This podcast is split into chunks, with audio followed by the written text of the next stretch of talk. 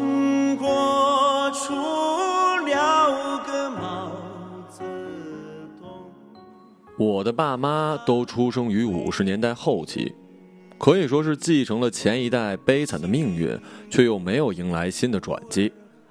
他们经历了大饥荒的童年、贫困的青年时代，又经历了文革，很多人都没有能够完成最基本的教育，是挣扎着才生存了下来。就好像趟着历史的河而过，而这条河光怪陆离、变化万端，一切都不由自己控制。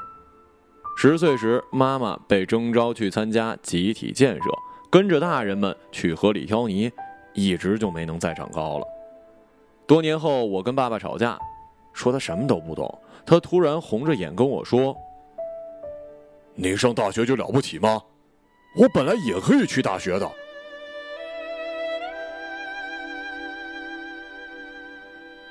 本来要被保送上大学，却因为没背景，被人背后使了手段刷了下来。爸妈第一次见面相亲，妈妈留爸爸吃晚饭，煮的粥里呢只有几粒米。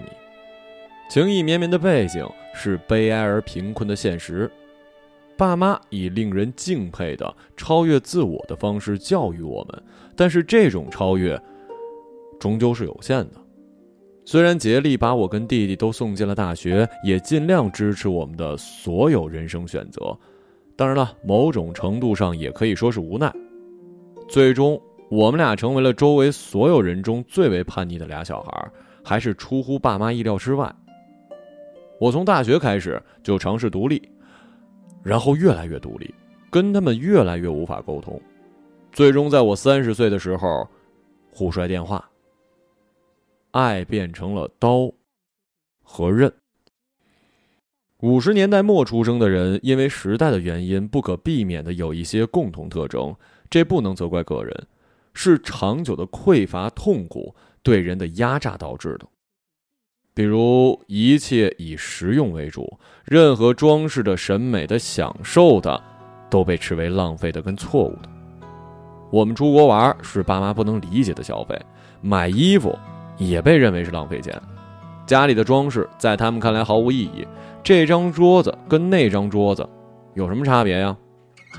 任何美学上的需求，在他们看来都是匪夷所思；任何对于快乐的追求，在他们看来都是放纵。当然，归根结底，这一切都是因为他们对金钱的焦虑。挣钱对他们来说一直都太难了，花钱也就变成了一件非常可怕的事儿。经历过物质匮乏的他们，根本不能忍受我们给他们买东西，带他们去商场买鞋。没有一双价格他们能接受，买衣服，嗨，也一样。带他们吃饭，首先是不肯点菜，问什么都不吃，吃一点就觉得太多，其实根本就没吃饱。吃完，他们非要知道花了多少，因为自己抢着看单子呀。知道了呢，又不高兴，为什么花那么多钱吃饭呢？带他们去吃甜品，坚决不吃。拉着脸，让服务员也很尴尬。我自己买了杯咖啡，买了块蛋糕，一共是五十八，被我妈说了一下午啊。彼此消费观之间的巨大差异，使每一次的相聚成了相互的折磨。我们带他们吃好的餐厅，给他们买礼物，但最终的结果是差点在商场打起来。他们不能理解，正是因为钱的流动，造就了城市。这座城市每时每刻都在吞吐金钱，我的薪水也是其中流动的一部分。没有消费就没有收入，不安全感令他们只懂得固定住金钱，但金钱呢，恰恰是最无法固定的。存钱，存钱，他们不停的念叨，给他们钱花，他们也不会真的拿去消费，而是存起来。但事实上。存钱其实最容易贬值了，多少年前小心翼翼存下的几万块，现在能用来干什么呀？我大学毕业的时候，向父母借了五万，再加上我自己的一点积蓄，作为首付买了一大概六十平的房子吧。父母当然觉得匪夷所思了，毕竟我才刚刚签工作，还没拿正式工资呢。为什么要买房啊？当时那套房子的价格是二十八万，现在两百多万吧。当然了，也谈不上后悔了。毕竟我也没有很清晰的认识到房地产是怎么回事纯粹当初就是想找一自己住的地儿。第二次关心要买房，是买完之后才告诉爸妈的。金钱无法回报父母的爱，是因为他们不能享受金钱。如果想报答他们，那就要以自己的人生为献品。爸妈对于我的职业选择一开始就很多失望，他们期待的当然是我能去当一公务员，或者是大型国企，再不然当一老师。从此安安稳稳，什么都不用想，顺顺利利的过下去。然而这些工作对于他们那一代来说是非常好的。现在，哎，当然了，或许也是吧。可是我自己对于职业追求的更多，感受也更复杂，已经跟他们的想法完全不一样了。弟弟自己创业，在他们眼里简直就是走入了歧途。弟弟公司创立好几年，他们依然会偶尔说起。要不你还是去找一工作吧，朝九晚五的多好啊！职业就罢了，毕竟超出了他们的认知。然而随着年龄的增长，催促我结婚生小孩的念头是越来越急切。其实很多我这个年龄的女生，有可能还是单身，但我妈却觉得这是我的。最后期限了，跟她说了，城市里结婚生小孩会晚一点，而且即使四十岁生小孩也没问题啊。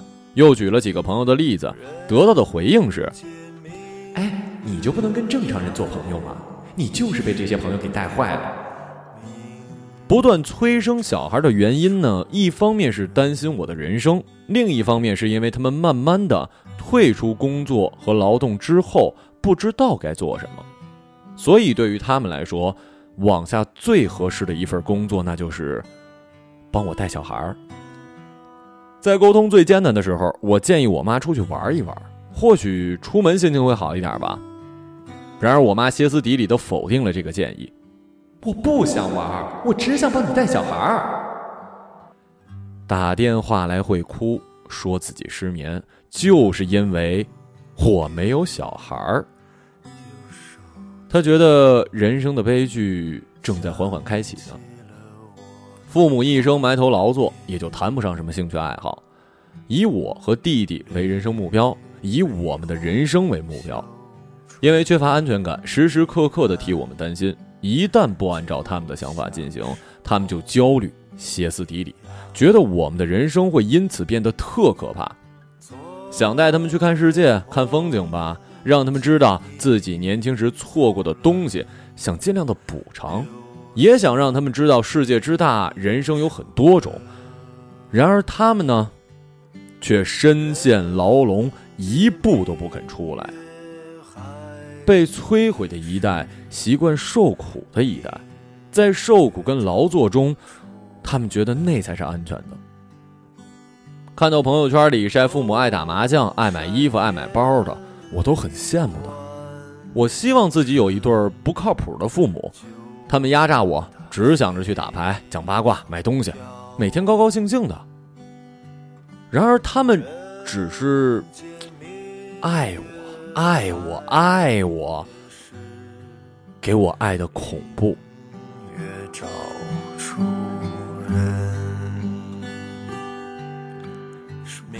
虽然我的父母出生于最艰难的时代，思维最为顽固，然而并不是我一个人的困惑，甚至不是一代人的困惑。我关注一个在美国读书、工作也长得不错的女生，日常研究美妆，甚有心得，也算是新晋网红吧。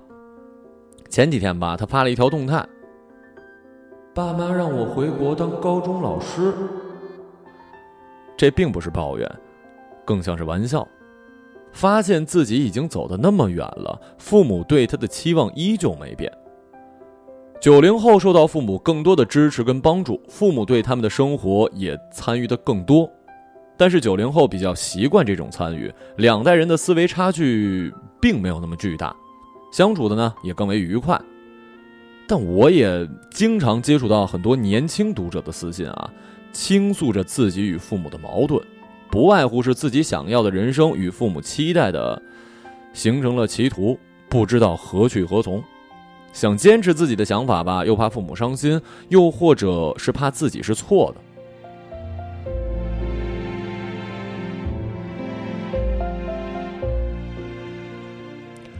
爱，并不是一个完美的词语。爱的背后不可避免的有控制跟占有。父母给予的可以说是无条件的爱，但是爱有时候本身就是一种束缚。父母要的不是回报，而是真诚的希望你幸福，害怕你的人生会陷入不幸，为此殚精竭虑。我们是为了你好。这句话并不假，父母一辈子领悟了很多的道理，其中很多说是真理也不为过。但人们如果相爱，最难以明白的一件事就是，每个人追求的从来就不是完全的正确，而是甘愿犯下属于自己的错误。卡佛写过一首诗，叫做《雨》，最后几句是这样写的。我能否这辈子重新来过？还会犯下不可原谅的同样错误吗？会的，只要有半点机会，会的。我自认为在每次的重大人生决策之中，带着稀里糊涂的态度，过分依赖情绪，因此从来没有做过任何一个正确的决定。从挑选大学、专业。到毕业之后随便选工作，莫名其妙的跳槽，找男朋友也相当随意的。如果我能正确谨慎的对待每一个选择，现在说不定过着另一种生活吧。然而，也正是这种毫不在乎犯错的态度，慢慢的成就了现在的我，一个崭新的我。人要建设跟完善自己，是多么漫长的路啊！最后道路通向何方，无人知晓。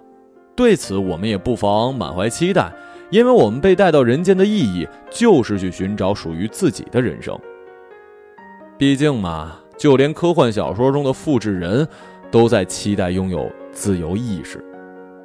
作为人类，执行自己的自由意志，本来就是不可推卸的天职，即使自由意志有时候也是幻觉。中国所有的传说故事之中，我最爱的人物。就是哪吒，他剔骨还父，割肉还母，以求彻底决裂。这是中国传统故事中最为激烈的一角色。孝道为上的中国，竟然出了这样一个人物，如此歇斯底里，如此决绝，是血与泪的混合。人跟原生家庭决裂是成长的第一步，而成长的最终一步，则是跟父母和解，也是跟自己和解。这是一不可省略的。